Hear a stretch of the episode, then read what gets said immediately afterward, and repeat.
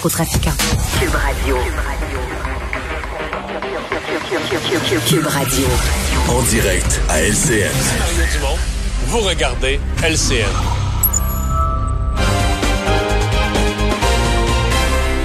Heureux de retrouver Richard Martineau. Salut Richard. Salut, bienvenue de retour, Jean-François. Merci. Euh, il y a beaucoup de gens dans un système judiciaire déjà là qui craque de partout, qui est vraiment très très occupé. Il y a des gens qui ont décidé de contester leur contravention euh, contre les normes sanitaires qu'ils ont eues. On n'est pas très très surpris. C'est des gens vraiment boqués, comme on dit en bon québécois. Alors ils ont reçu des euh, contraventions, des constats d'effraction parce qu'ils ne respectaient pas les règles sanitaires, qui sont pourtant très claires et connues de tout le monde. Ils ont fait des manifs, ils n'ont pas porté le masque, ils se foutaient du 2 mètres. Donc ils ont reçu des contraventions. Ils ne veulent pas euh, les payer. Pourquoi? Parce qu'ils disent que ça va contre leurs droits et libertés. Ils ont une conception, Jean-François, assez large droits et libertés. C'est comme si je disais, là, écoute, moi, je roulais sous sur l'autoroute, tu m'as enlevé mon permis, mais ça va contre mes droits et libertés parce que, à ce que je sache, prendre de l'alcool, c'est légal. Donc, j'ai le droit, moi, si je veux conduire sous une bière entre les cuisses, c'est mes droits et libertés. Non, non, c'est pas vos droits et libertés. Absolument pas parce que tout comme quand tu conduis sous, tu mets les autres en danger, eh bien, quand tu ne respectes pas les consignes et euh, tu te fais pas vacciner, entre autres, ben, c'est pas rien que toi que tu mets en danger, c'est les autres. Tout le monde comprend ça, mais ces gens-là, ça leur passe absolument pas dans la tête. le dit, Jean-François, ils ont peut-être, là, tantôt, je vais parler à François euh, David Bernier, l'avocat, euh, parce qu'ils ont peut-être, ils ont peut-être quand même, là, un jeu, là, où ils vont pouvoir contester, parce que, rappelle-toi, la manifestation de 30 000 personnes, on voit des images là.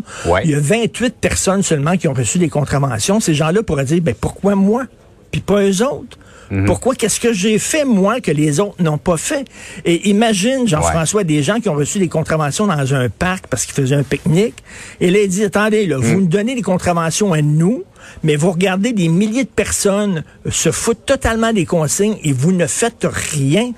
Donc, euh, écoute, à un moment donné, il faut que la loi soit égalitaire et appliquée de façon également à tous. Donc, je sais pas s'ils vont pouvoir avoir une poignée pour contester ça. Mais comme tu disais, alors qu'on est en pleine pandémie, que le système de justice craque de partout, ces gens-là veulent se rendre jusqu'en cours.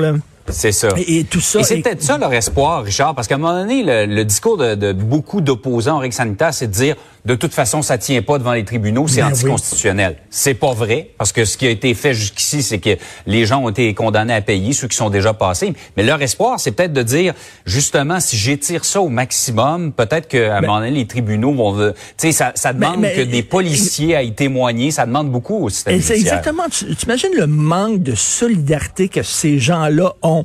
Non seulement ils ne respectent pas les consignes, mais ils vont nous emmerder encore pendant longtemps devant les tribunaux. Et comme tu dis, ça va prendre ça, c'est du temps, c'est de l'argent, tout ça. Mais ces gens-là s'en foutent des autres. Tout ce qu'ils pensent, c'est eux autres, leurs avantages, leurs droits et libertés à eux. Par ailleurs, Richard, euh, des euh, prises de courant et des poignées, des, euh, des cadres de porte qui valent leur pesant d'or au CUSUM, hein? Oui, alors deux prises de courant pour 6 000 Là, il y a des gens qui vont chialer en disant c'est épouvantable et tout ça. Vous ne connaissez pas le marché des prises électriques. Et écoute, Jean-François, tout comme le marché du bois, là, ça a flambé le prix là, du bois. Je suis allé me chercher hier un popsicle, ça a coûté 42 dollars, 2 dollars pour le popsicle, 20 pièces pour chaque bâton. Ça coûte cher. Alors, écoute, moi, je connais personnellement, OK, les fournisseurs de piles de, de prises électriques du cuisine, parce que moi, au lendemain de la crise du verglas, j'ai dit, je veux pas revivre ça, J'ai dû me taper une semaine avec mes beaux-parents. Ça ne m'intéresse pas.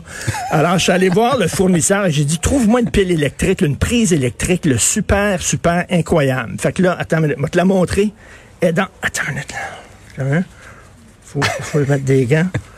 est dans, est dans un coffre-fort chez moi. OK? Et je l'ai, je l'ai sorti juste pour ça. Il faut que je mette des lunettes parce que c'est assez spécial. Bon. Et elle est là-dedans. T'as une minute? Ça, c'est la ah, prise électrique. C'est comme un, bijou dans son coffre. Oui, c'est la prise électrique que j'ai achetée. Et voilà.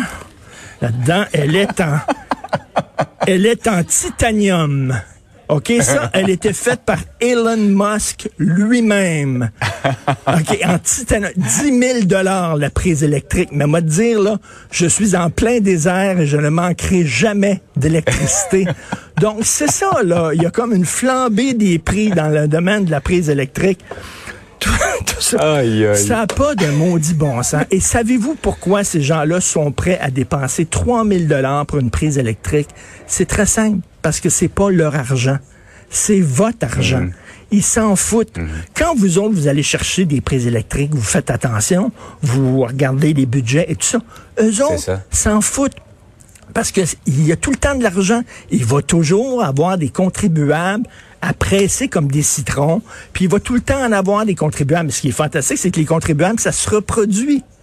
Il va tout le temps en Oui. avoir. Donc, écoute, moi, je suis très content du travail du bureau d'enquête. Pendant 30 Ouais. mois, ils ont entendu. On sait pourquoi. Là, voulaient- incroyable. on sait pourquoi le, le CUSUM voulait pas, là, voulait pas là, dire que les chiffres, il voulait pas que les chiffres sortent. 3 C'est ça. 000 piastres. Parce que ça a l'air fou. Ça a l'air fou. Mais, cela dit, en titanium. Écoute, c'est fantastique. Prends un soin jaloux de ton, euh, de ton petit bijou, euh, Richard. Tout à fait. Merci. Bonne Tu viens journée. le garder dans une petite boîte. Salut, bonne journée. Salut. Nos usines de bois.